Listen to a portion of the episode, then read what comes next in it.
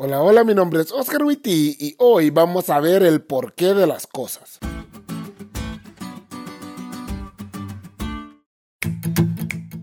Bienvenidos a su programa Es tan obvio. En el que cada vez que el podcast lo amerita vemos cosas obvias. Obviamente. Comenzamos.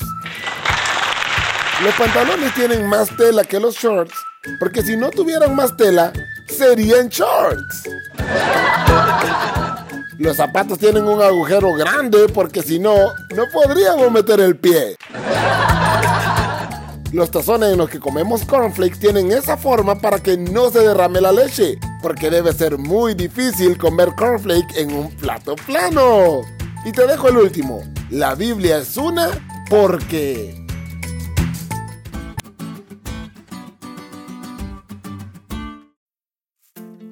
La lección enfatiza cinco razones por las que la Biblia es una. Número uno, es una para poder ser interpretada a sí misma. Mi papá decía, la Biblia se explica sola, y es cierto. Uno de los principios de estudio de la Biblia que como adventistas tenemos es que los textos difíciles se entienden a la luz de los textos más fáciles. Y eso es porque ya sea de forma difícil, y eso lo digo entre comillas, o fácil, la Biblia toca los mismos temas fundamentales.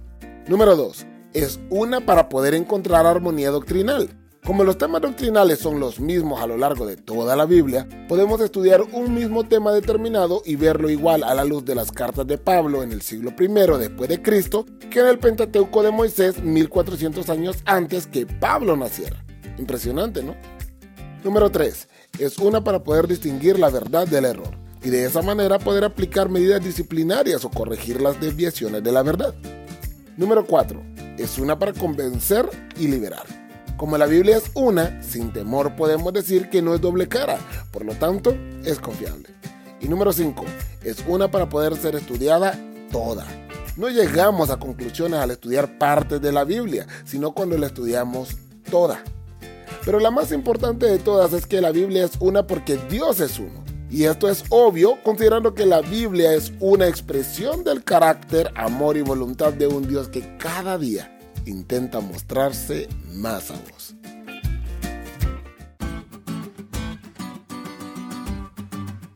¿Te diste cuenta lo cool que estuvo la lección? No te olvides de leerla y compartir este podcast con todos tus amigos. Es todo por hoy, pero mañana tendremos otra oportunidad de estudiar juntos.